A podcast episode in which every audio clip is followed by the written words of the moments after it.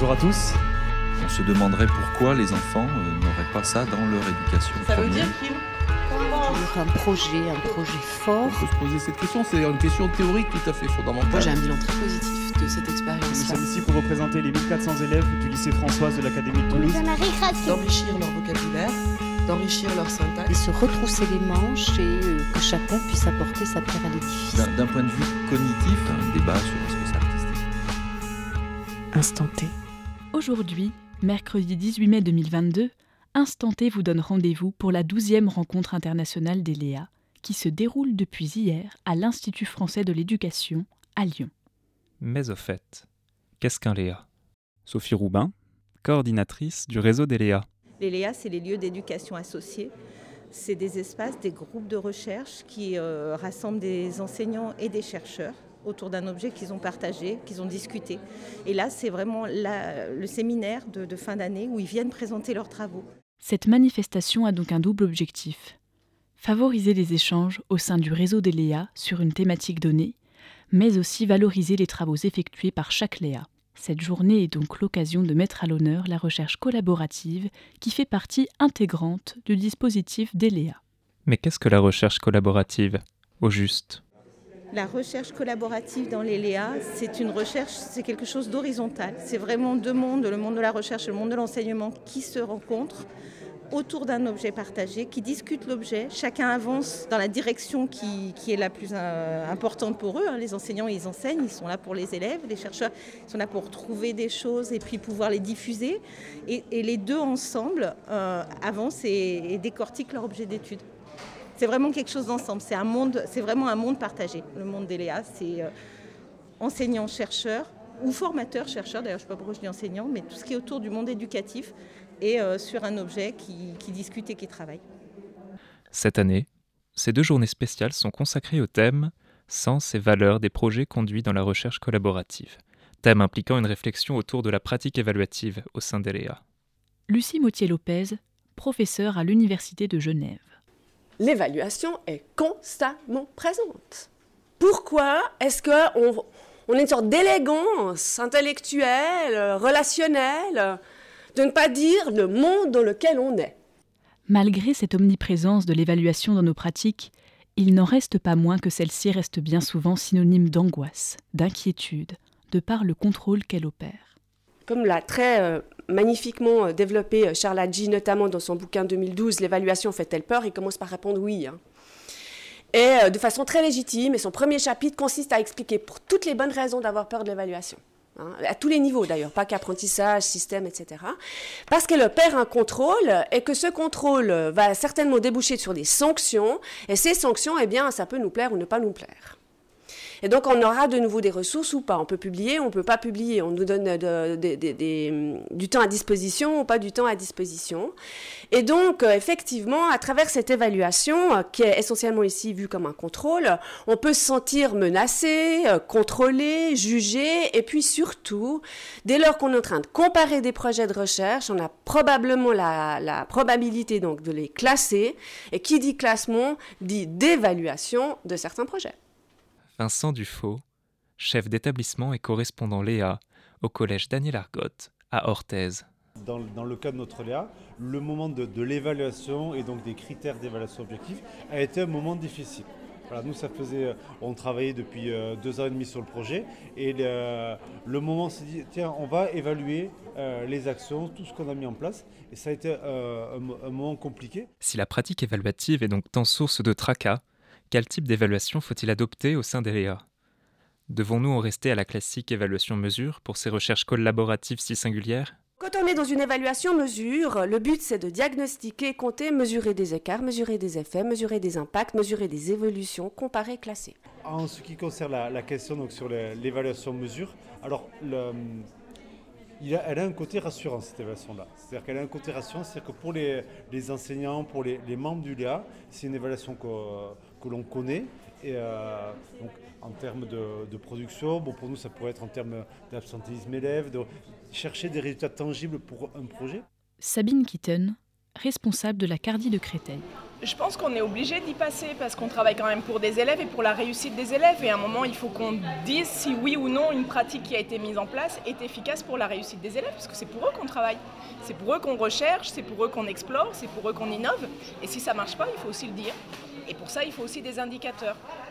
Euh, parce que sinon, on peut être amené à euh, transférer une pratique qui peut être euh, non pertinente pour les élèves. Donc je pense que la mesure par les indicateurs, elle est aussi importante. On part sur une logique de la preuve, on a un impératif de validité, on a des questionnaires, des grilles, des critères, des indicateurs. Est-ce que c'est de ça dont on a besoin de l'intérieur? Et moi, je en tout cas, je suis très sensible à la question qui est de prendre un peu de la hauteur aussi par rapport aux indicateurs, par rapport à, à des choses qui seraient très normées.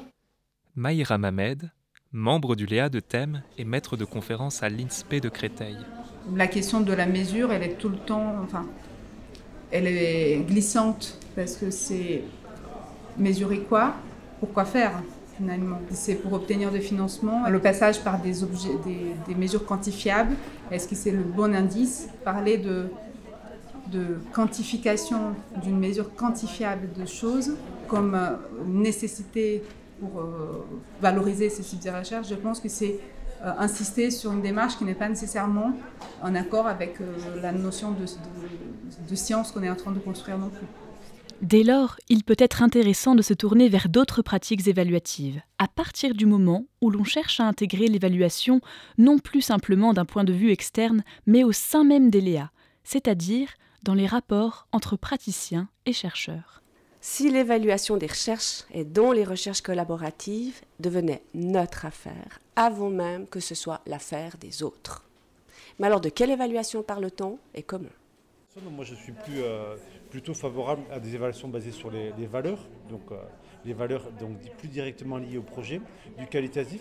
Par contre, ce sont des évaluations qui demandent un, temps de préparation de discussion important au sein de, l'équipe, au sein du LEA, de manière à ce que ce soit, bien compris par tout le monde. En aucun cas, ça, ça serait être des, sous-évaluations. Au contraire, moi je trouve que c'est très performant, mais il faut que ce soit bien, compris par, tous les intervenants. Encore une fois, c'est un sujet dans lequel on doit euh, travailler vraiment en confiance entre l'équipe de recherche et les équipes dans le Léa sur place. Est-ce que si on pense la question de l'évaluation, vraiment pas uniquement au niveau de la technique, la méthode, des outils, enfin de ce côté un peu technocratique de l'évaluation, mais vraiment dans son rapport euh, subjectif d'expérience, d'aspiration, d'intention, de volonté, de désir, de rejet, peut-être que ça nous amènera à mieux pouvoir se saisir de cette question évaluative, tout en sachant que c'est très compliqué et long de changer son rapport à. Ces autres pratiques évaluatives, comme l'évaluation valeur, nécessite alors de tisser un véritable contrat de confiance entre praticiens et chercheurs, qui peuvent être amenés à instaurer des moments de rencontre hors du temps scolaire. Christine Leroy, conseillère pédagogique maternelle, et Frédéric Charles, correspondant IFE, tous deux membres du Léa circonscription des écoles de la Marne et de la Seine-Maritime. On a effectivement euh, organisé un séminaire de deux jours. Ça permet euh, d'abord de faire connaissance. Il n'y a pas de collectif si on ne se connaît pas. Donc il faut déjà humainement faire connaissance. Ça permet aussi de comprendre euh, le chercheur et la recherche mmh. et, en quoi est-ce que la place de chacun dans ce Léa aura une valeur égale? Ça a aussi permis de, poser les premières questions, de, euh, poser les premiers euh, jalons de notre, de notre future recherche. Et c'était un, un, moment très important, qui, fonde un peu le restant du travail. Oui, parce que c'est pendant le séminaire, par exemple, qu'a germé euh, l'idée des mères expérimentations cette année. C'est-à-dire que en tant que chercheur, je ne suis pas venu avec des idées euh, comme ça, mais ça a été, euh, voilà, c'est dans le vrai sens de séminaire. Hein. Séminaire en, latin, ça veut dire semer, dans le sens où on a planté des petites graines et qu'on en a encore, euh, on récolte actuellement en fait ce qu'on a semé au mois d'octobre 2021. Cette rencontre de deux jours reste une pratique marginale, mais cela ne veut pas dire pour autant que les liens sont fragiles au sein des autres Léa, qui ne voient pas dans l'introduction de l'évaluation une menace pour les relations entre praticiens et chercheurs. Delphine Morand du Marski, correspondante Léa et professeure à l'école élémentaire Jules Ferry de Villeurbanne. Je ne pense pas qu'on rompe le, contrat de confiance en, introduisant l'évaluation. tout dépend de comment on la pratique. C'est l'objet de nos réflexions. Si le contrat de confiance est aussi fort, c'est parce que praticiens et chercheurs apprennent, lorsqu'ils s'engagent dans un tel projet, à s'affranchir d'une vision où le jugement est nécessairement perçu comme négatif. Quand on parle de jugement, on parle, on parle du présupposé, que le jugement est négatif, alors qu'il peut être positif aussi. Donc euh, on peut se baser aussi sur, quelque, un a priori positif quand on va rencontrer les gens et quand on, on va voir les enseignantes en partant du présupposé qu'elles ont connaissance de ce qu'elles font et qu'il y a une logique dans ce qu'elles font, c'est un, a priori, c'est un jugement qui permet de construire les bases d'une relation de confiance aussi. Euh, donc je pense qu'il y a cette déconstruction de jugement comme étant nécessairement quelque chose de négatif. Cette déconstruction du jugement est d'autant plus facile qu'aucun des membres du Léa n'est expert dans le domaine de l'autre, comme le souligne parfaitement le Léa de thème. On travaille autour de la résolution de problèmes. Euh, Cécile, elle est didacticienne des maths et moi pas du tout. J'ai pas du tout une formation en mathématiques. Et pourtant, euh, je suis en salle de classe avec les enseignantes au même titre qu'elles. Euh, et du coup, je ne, passe, je, ne, peux pas me placer en tant qu'experte de la didactique des maths parce que je ne le suis pas. Euh, je suis là plutôt en tant que quelqu'un qui est capable de voir des choses parce qu'elle est dans une posture d'observation et qui va essayer de mettre en place des choses parce qu'elle a vu certains éléments que l'enseignante n'a pas vus et qui du coup donne à l'enseignante des clés pour comprendre d'autres choses qu'elle n'avait pas vues. Et en même temps, quand l'enseignante voit des choses, ça me permet de voir des choses que je n'avais pas vues non plus. Donc, euh, c'est pas du tout une posture d'experte parce que je, ne suis pas plus experte qu'elle dans sa salle de classe. Dans la mesure où chaque membre du Léa sait rester à sa place et connaît parfaitement ce qui relève ou non de sa compétence, l'évaluation peut véritablement devenir interactive en intégrant la vision de chacune des parties. L'évaluation, elle peut être négociée et interactive. Et ça, je reprends les grands travaux de Jean Cardinet, hein, qui est un homme euh, qui était visionnaire. Quand on voit ce qu'il écrit dans les années 80, euh, impressionnant. Est-ce qu'on va accepter que cette évaluation est forcément négociée et interactive? Donc, on ne va pas se mettre d'accord sur les référents. Mince, on ne va pas se mettre d'accord sur les référentiels. On va devoir les confronter et on prendra des décisions de nature politique, mais politique au sens de quelles sont les finalités au mieux de ce que je souhaite faire. Qui fait qu'on va des fois admettre qu'on ne va pas être d'accord. Mais c'est au nom de quoi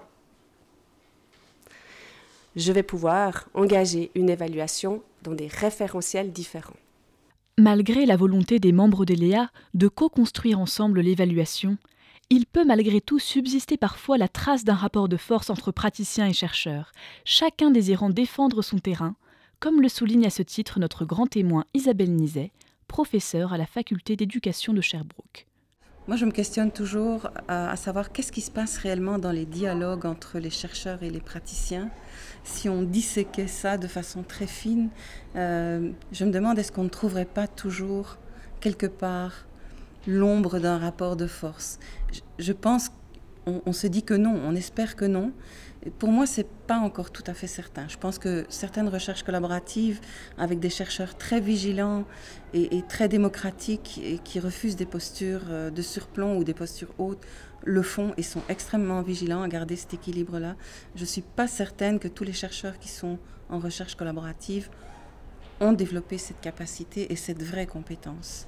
Pour moi, c'est une réelle compétence de collaborer. Donc voilà, on peut, faire, on peut dire je fais de la recherche collaborative parce que je dialogue avec des gens, mais en fait, est-ce qu'il y a une vraie collaboration au sens profond du terme? C'est ma question perpétuelle parce que c'est très très peu visible dans les euh, résultats de recherche. On en parle très peu. Cette compétence de collaboration propre au projet d'ELEA nécessite donc de décoloniser l'évaluation expression employée par Isabelle Nizet, qui invite praticiens et chercheurs à s'ouvrir à de nouvelles épistémologies. je finis parce que je suis, bavarde, mais je m'intéresse aussi beaucoup euh, à, à, ce qu'on appelle la décolonisation de l'évaluation. Alors c'est un concept passionnant. En fait, on vit dans une culture qui vit l'évaluation d'une certaine manière. On est imbibé de ça. On a un rapport à l'évaluation.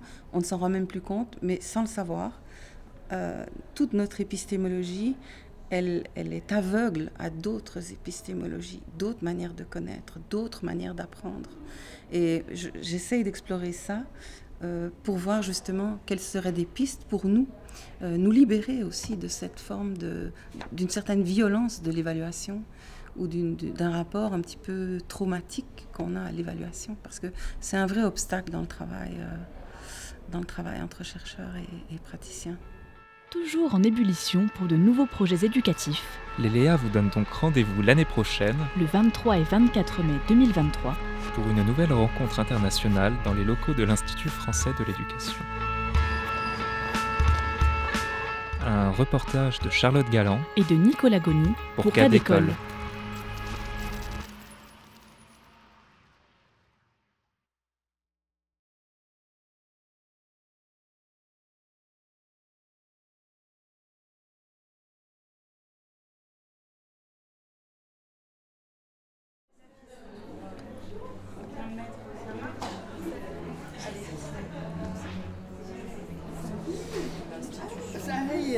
Isabelle Comment vas-tu? Ah mais j'avais vu ton nom mais je ne savais pas que tu étais ah, ici sur place.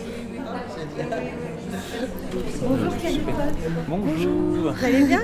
Ça va, merci. Ouais, bah écoutez, on est content de vous voir, hein, bah, vous avoir avec nous. Nous aussi, on est très contents. Vous êtes Cadécole, c'est ça? Oui, c'est ça. Tout à fait. Je reconnais le style. Vous connaissez probablement la web radio Cadécole. On remercie vivement nos deux stagiaires de Cadécole qui sont ici, que vous allez voir toute la journée. Vous pouvez vous lever parce que comme ça, vous allez être bien reconnus avec vos t-shirts de, la web radio.